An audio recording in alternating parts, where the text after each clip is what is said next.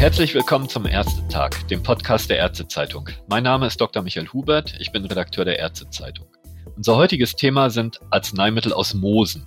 Dabei geht es ja doch nicht um Phytotherapie, sondern darum, wie mit Hilfe von Moosen biomedizinische Arzneimittel hergestellt werden. Unser heutiger Gesprächspartner ist der Moosexperte und Pflanzenbiotechnologe Professor Ralf Reski von der Universität Freiburg. Hallo, Herr Professor Reski. Hallo, Herr Hubert. Herr Professor Reski, biomedizinische Arzneimittel wie etwa Impfantigene oder Antikörper, die in der Rheumatologie oder Onkologie eingesetzt werden, die werden mithilfe tierischer Zellen hergestellt. Das sind anerkannte und etablierte Verfahren. Was hat Sie auf die Idee gebracht, stattdessen Moose, also Pflanzenzellen einzusetzen? Das junge Entwicklungsstadium der Moose, das sogenannte Protonema, ist ein fiediges Gebilde aus einzelnen aneinandergereihten Zellen. Und es konnten schon damals, als ich mit den Arbeiten begann, diese Protonemen in flüssigem Medium kultiviert werden. So ist jede Zelle direkt mit dem Medium im Kontakt. Und da war meine Idee, dass man Moosprotonemen doch in großen Bioreaktoren wachsen lassen könnte und das von ihnen produzierte Protein direkt ins Medium sezernieren. Und das sollte die Aufreinigung sehr erleichtern. Okay, das klingt interessant, aber nun ist so ein Protein, wie wir wissen, ja mehr als eine Aneinanderreihung von Aminosäuren. Es geht zum einen um die korrekte Faltung mittels Disulfidbrücken und dann müssen ja auch noch die richtigen Zuckerstrukturen angebaut werden. Schaffen die Mooszellen das überhaupt?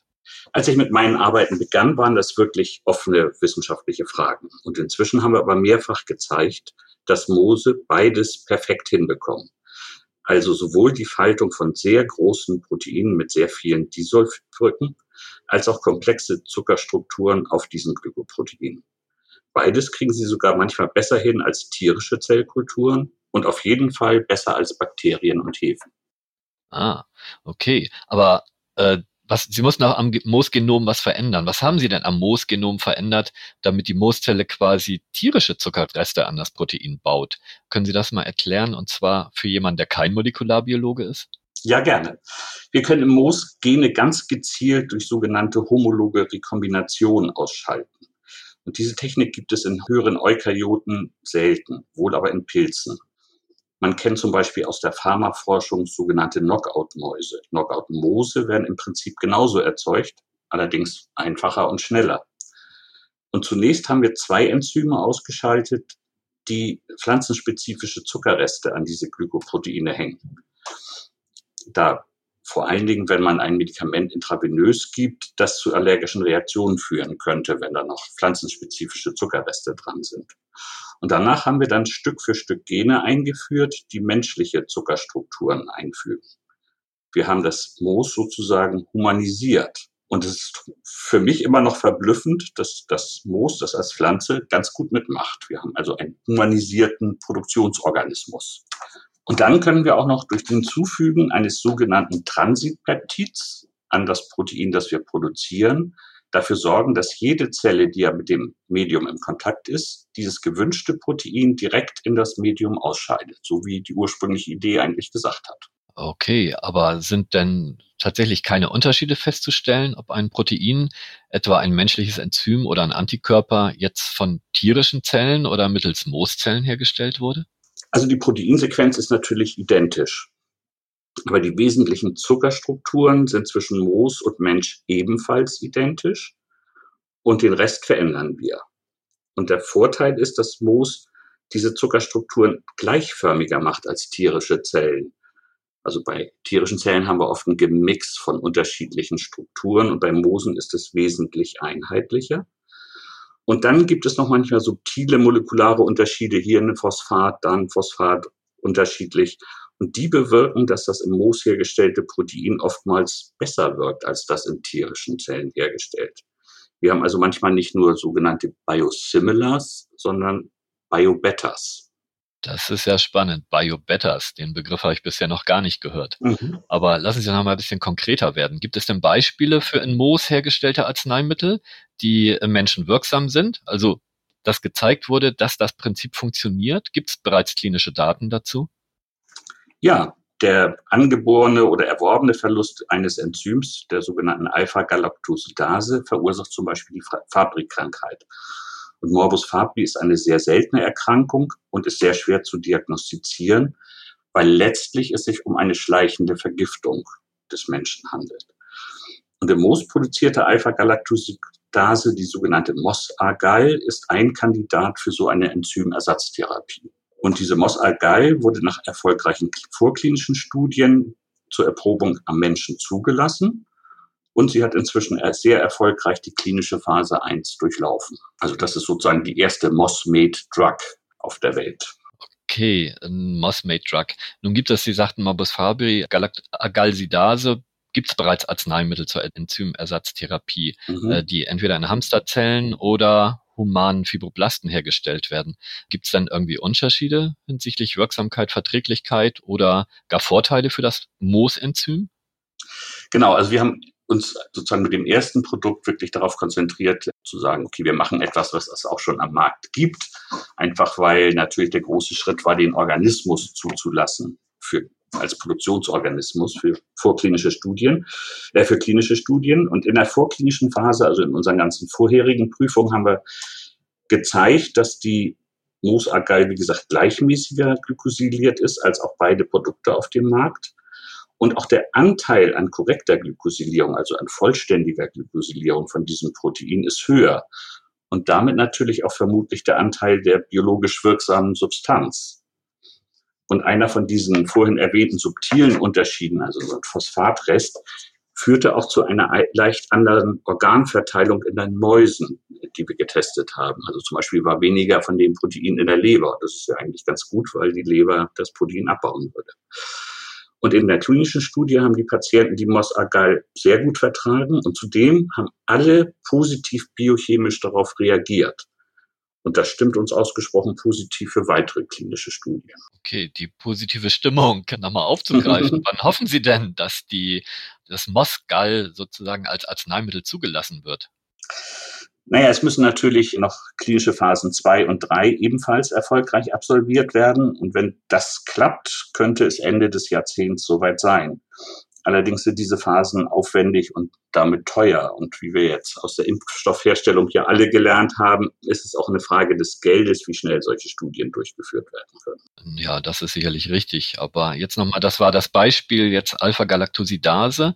Arbeiten Sie bereits an anderen Substanzen? Und wie weit sind Sie da? Naja, wir haben ein paar äh, Sachen im Portfolio, aber das nächste spannende Projekt, sozusagen direkt dahinter ist, ist der humane Komplementfaktor H. Und dieser Faktor H ist ein zentraler Regulator unserer angeborenen Immunantwort. Und der Verlust von Faktor H entweder durch Gendefekt oder im Laufe des Lebens erworben durch Antikörper führt letztlich ohne Therapie zum Tod. Und das ist ein sehr komplexes Glykoprotein, circa 150.000, äh, 150 Kilodalton und circa 40 Disulfidbrücken. Damit sind wir wieder da, was Sie am Anfang gefragt hatten. Und interessanterweise kann dieser Faktor H bisher nicht in tierischen Zellen biotechnologisch hergestellt werden, weil er so komplex ist. Und im Moos ist uns das jedoch gelungen. Und jetzt arbeiten wir mit Hochdruck an der Optimierung und den vorklinischen Testungen. Und dieser in Moos hergestellte Faktor H könnte eine Therapieoption für zahlreiche Krankheiten sein, wie zum Beispiel bestimmte Nierenerkrankungen oder auch die altersabhängige Makuladegeneration, AMD. Und die ist aufgrund des zunehmenden Alters, insbesondere in Industrieländern, ein großes Problem. Aber es gibt auch die Hoffnung, dass es Therapie für die sich überschießende Immunsystem, also Stichwort Zytokinsturm sein könnte, der bei viralen Erkrankungen wie Covid-19 auftritt. Es wäre also keine Impfung, sondern ein Medikament. Aber wie gesagt, das ist Zukunftsmusik. Okay. Das ist aber auch spannend, auch Medikamente. Da würde ich jetzt gerne nochmal zurückkommen. Ich hatte ja angefangen mit Rheumatologie und Onkologie und dass eine ganze Batterie von Antikörpern eingesetzt wird an den verschiedenen Zielstrukturen. Und Sie hatten gerade gesagt, der Faktor H hat ein Molekulargewicht von 150 Kilodalton, ist also im Prinzip so groß wie ein Immunglobulin Gamma. Denken Sie für die Zukunft auch daran, Antikörper per Muskultur herzustellen? Ja, es äh, gibt sogar dazu schon eine Reihe von Entwicklungen, weil das war eine der ursprünglichen Fragestellungen, könnte das Moos überhaupt das durch die Zellwand sezernieren? Und das kann es tatsächlich. Und eine der vielversprechenden Entwicklungen ist, dass drei gegen spezifische Tumore gerichtete Antikörper auch im Moos produziert werden konnten. Und durch diese winzigen Unterschiede, also auch hier wieder ein pflanzenspezifischer Phosphatrest, waren sie sogar in biologischen Tests wesentlich aktiver als dieselben Antikörper, die in Hamsterzellen, also sogenannten CHO-Zellen, produziert wurden. Und zwar zeigten sie eine jeweils um circa 40-fach erhöhte ADCC, also antikörperabhängige zellvermittelte Zytotoxizität. Oder um es einfacher zu sagen, die im Moos produzierten Antikörper brachten im Labor die Tumorzellen wesentlich effektiver um als ihre in Hamsterzellen produzierten Gegenstücke. Und 40 Prozent ist, äh, 40-fach ist ja schon eine Menge. Da stimme ich Ihnen auf jeden Fall zu. Das klingt ja schon mal ganz vielversprechend. Aber lassen Sie uns jetzt nochmal vom konkreten Arzneimittel so ein bisschen auf die allgemeinen Unterschiede der beiden Verfahren, also mhm. Mooskultur und tierische Zellkultur kommen. Was sind denn die wesentlichen Unterschiede bzw. Vorteile von Mooszellen? Also alle Medikamentenherstellung unterliegt ja dem sogenannten GMP-Prozess, Good Manufacturing Practice. Tierische Zellen und Mooszellen werden in Bioreaktoren eben unter diesen GMP-Bedingungen gezogen. Ein Unterschied ist, Moos als Pflanzenzelle benötigt Licht zum Wachstum, aber es braucht keine Zucker, keine Antibiotika oder andere Zusätze. Das heißt, sie wächst im reinen Mineralmedium und ernährt sich letztlich von CO2 und Licht. Und Moose enthalten auch keine potenziellen Humanpathogene, also potenzielle Viren zum Beispiel, so dass die Produktaufreinigung, das sogenannte Downstream Processing, einfacher ist. Und wie ich vorhin sagte, ist die Homogenität der Glykosilierung im Moos oft höher. Also ist ein höherer Anteil an funktionalen Medikament als genereller Trend. Außerdem haben wir gefunden, dass die Batch-zu-Batch-Stabilität sehr hoch ist. Das heißt also, die Qualität des Produktes ist gleichbleibend hoch, auch wenn ich das sozusagen verschiedene Bioreaktorläufe miteinander vergleiche. Und das könnte später gut für die Patienten sein, weil wenn sie einmal auf ein Produkt eingestellt sind oder auf eine Dosis, müssen sie nicht wieder neu eingestellt werden, wenn sie das gleiche Medikament aber aus einem anderen Batch geliefert bekommen. Das sehen wir als weiteren Vorteil. Gefürchtet in der Zellkultur, jetzt welche auch immer, sind ja mhm. immer Verunreinigungen mit Pilzen oder Bakterien. Das gilt mhm. sicherlich auch sowohl für Moos als auch tierische Zellen. Was ist denn hier bei der Mooskultur die besondere Herausforderung? Also geringere Herausforderung ist die, ähm, da wir keine Zucker zum Beispiel haben, ist die Kontaminationswahrscheinlichkeit auch geringer. Also Pilze und Bakterien, die sich von Zuckern ernähren würden, haben wir halt da nicht. Die Herausforderung hier ist, dass sie eben Licht und CO2 brauchen. Und das heißt, wir müssen so viel Licht von außen zuführen, wie es irgend geht, ohne dass die Mooszellen außen verbrennen an, an der Lichtquelle. Das Licht ist also außen, aber möglichst auch noch viel durchdringt, dass also möglichst viel Licht wir auf die Mooszellen kriegen. Das ist sicherlich einer der großen Herausforderungen beim Reaktordesign.